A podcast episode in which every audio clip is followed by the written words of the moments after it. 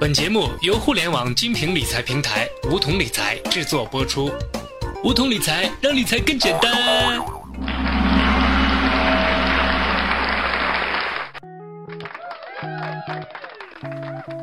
收听梧桐电台，掌握理财要领。听众朋友们，大家好，我是梧桐小学弟。提到中产，收入和财富是绕不开的一个话题。中产最大的特征就是收入稳定丰富，未来可预期。最新一份关于中产阶级调查显示，中国的中产阶级人数已达到二点零四亿人，人均财富为十三点九万美元。无论是以中产阶级人口规模，还是中产阶级总财富来看，中国都跃居世界榜首。但在欣喜的同时，我们也应该注意到，中国的中产阶级有一大特征，而这一特征很可能成为我国中产阶级财富缩水的命门，那就是房子。为什么会这么说呢？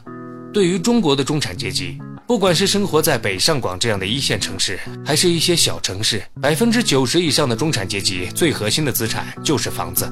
中国的中产阶级和房地产密切相关。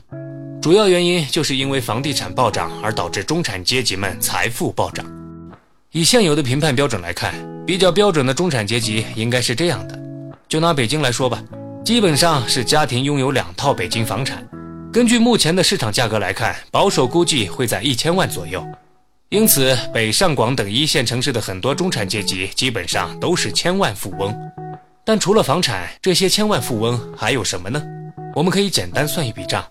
假设 A 家庭2004年购买北京中关村附近的一套房屋，价格为六千元一平米，一百平方米合计六十万元，加上贷款合计七十五万左右。该房屋到2016年按照每平米八万元计算，合计八百万。因此，A 家庭从2004年到2016年财富暴涨了十三倍。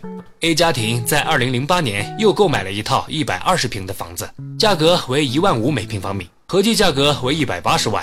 该房屋到二零一六年的时候，价格已经上涨到六万元一平米，因此总价为七百二十万。综上所述，A 家庭的两套房产的总资产已经达到了一千五百二十万。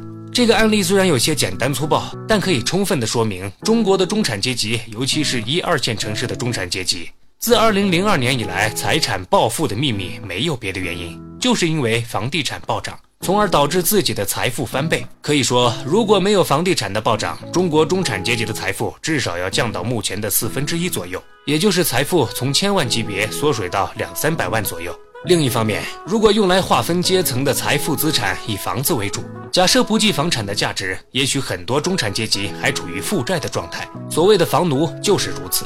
换句话来说，虽然从房产的角度来看，大家已经非常有钱了。但如果房子是用来自住的，不能拿来投资，更不能带来可支配的财富收入，仅仅是作为支撑中产阶级门面的时候，这样的中产阶级还能被称为中产阶级吗？所以，小学弟认为，中国的中产阶级在已经享受到由房价暴涨带来财富的同时，也有必要考虑一下将来的日子会不会因为房地产大跌而出现一些更为严重的后果。首先，如果房价往下跌，那么大量中国家庭，尤其是一线城市，家庭财富将严重缩水。举个例子来看，二零零七年到二零一零年，在金融危机的冲击下，美国家庭财产情况出现了很大的变化。其中，中等家庭收入财富平均缩水近百分之四十，而同期美国富裕家庭财富平均增长百分之二。根本原因就在于投资结构安排不同。在金融危机发生前，绝大多数美国中等收入家庭的财富和投资都放在房地产上，这一点与我们国家现在的情况十分相似。当金融危机发生后，美国房地产价格大幅下跌，造成他们财富大量缩水。相比之下，金融投资占了美国富有家庭投资结构很大比重，其中就包括股票、债券、对冲基金、贵金属等领域的投资。金融危机后，金融资产价格上升，这一升一降导致财富出现严重分化。即便是房价不跌，一味的飙涨也不是什么好事情，因为这个现象非常的不正常。去年的股灾已经让中国的中产阶级牺牲了一大半，如果房地产市场搞不好，又会牺牲一大批的中产阶级。人们或许并不想，也无力承受如此高价的房产。